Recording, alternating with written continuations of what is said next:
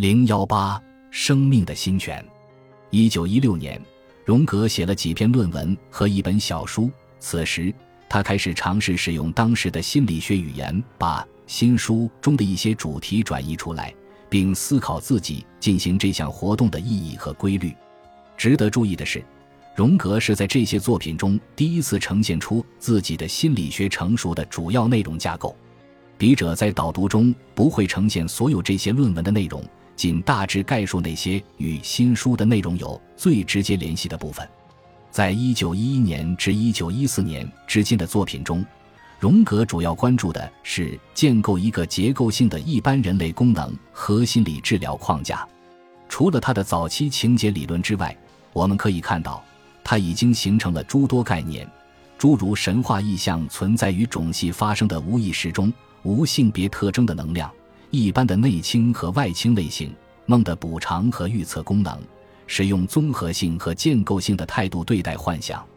他在继续详尽探索和发展这些概念的同时，又涌现出一个新的目标，尝试为更高的发展提供一个更普通的框架。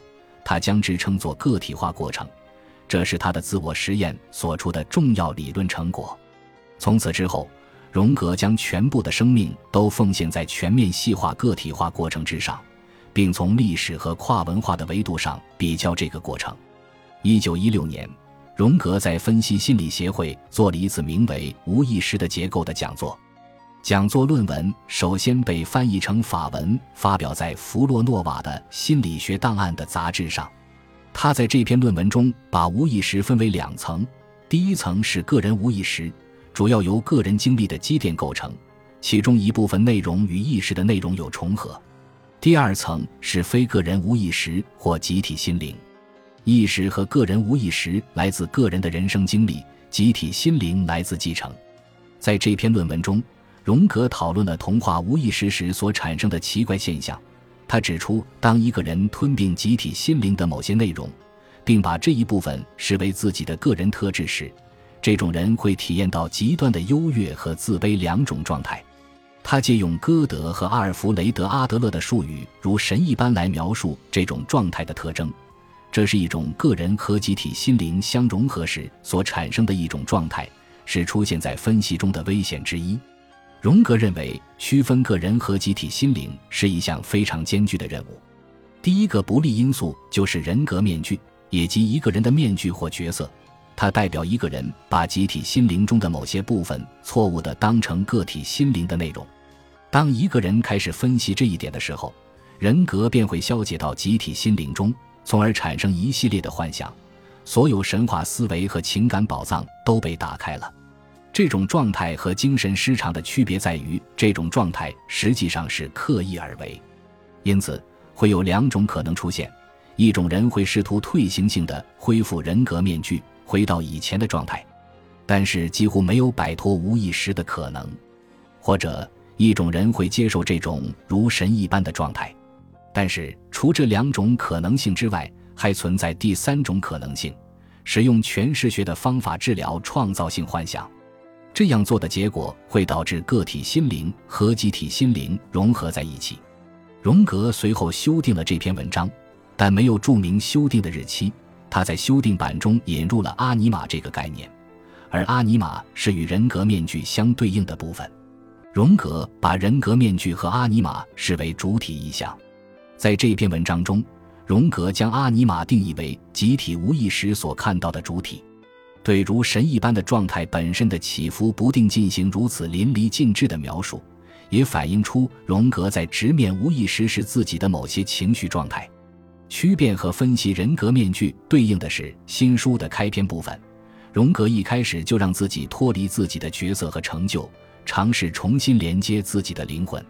神话幻想的释放紧接着在他身上出现，而使用诠释学的方法治疗创造性幻想，正是新书第二层的内容，将个人和非个人无意识区分开为理解荣格的神话幻想提供了理论基础。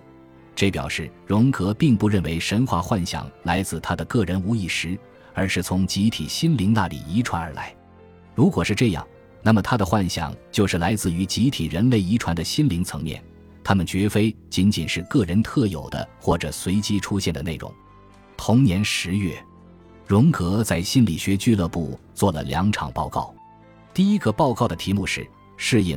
荣格认为，适应有两种形式：适应内在和外在的状况。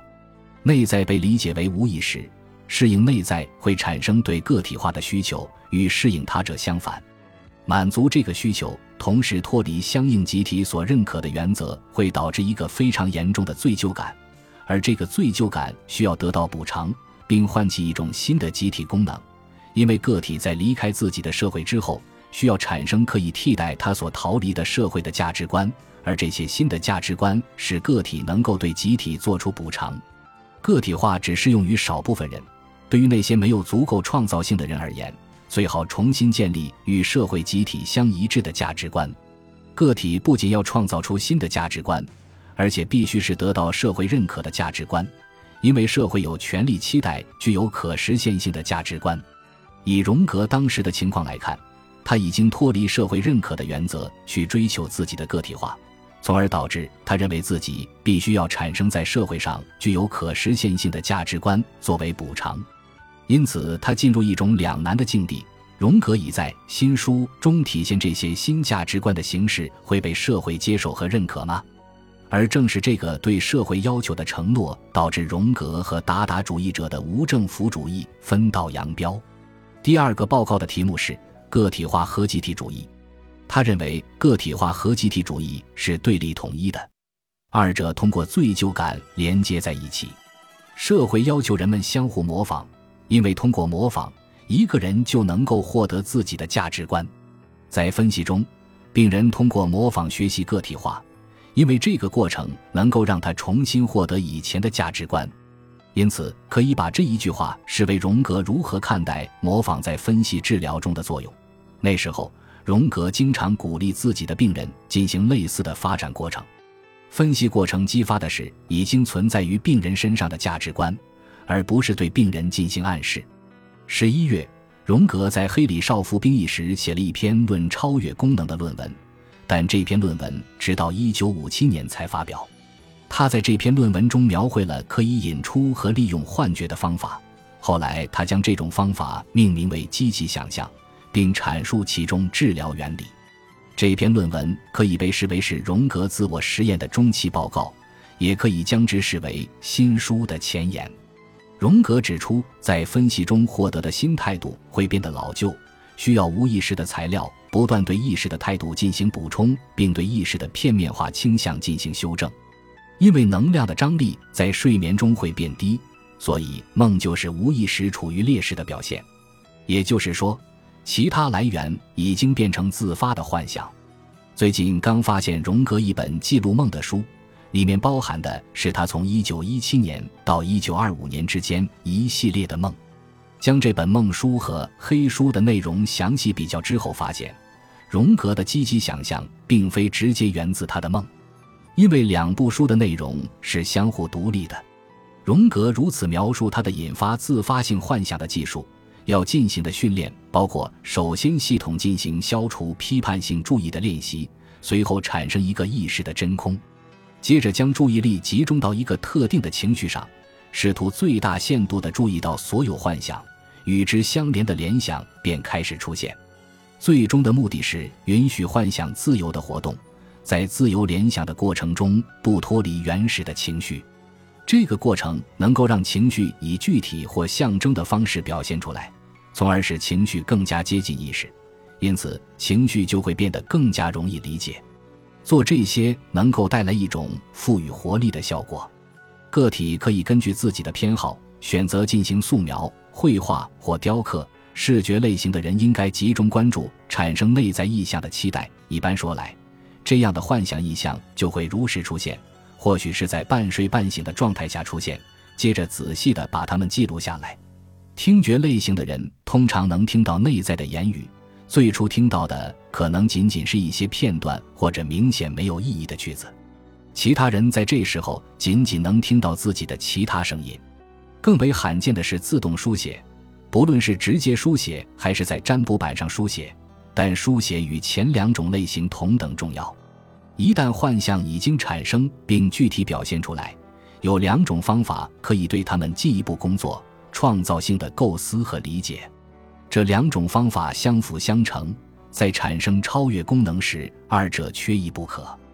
而超越功能就是来自意识与无意识内容的结合。荣格指出，对于很多人而言，在书写的过程中，很容易就能够发现其他的声音，并从现实中自我的立场上进行回应。实际上，就像是两个有生命力的人之间在进行对话，对话创造超越功能，从而拓宽意识。荣格的黑书创作就是在清醒的状态下描写内在对话并激发幻想的典型。荣格在新书中的探索就类似于创造性的构思和理解之间的相互作用。荣格当时并没有发表这篇论文，他后来说自己从来没有真正完成有关超越功能的作品，因为他根本没有全心去做这件事情。本集播放完毕，感谢您的收听。喜欢请订阅加关注，主页有更多精彩内容。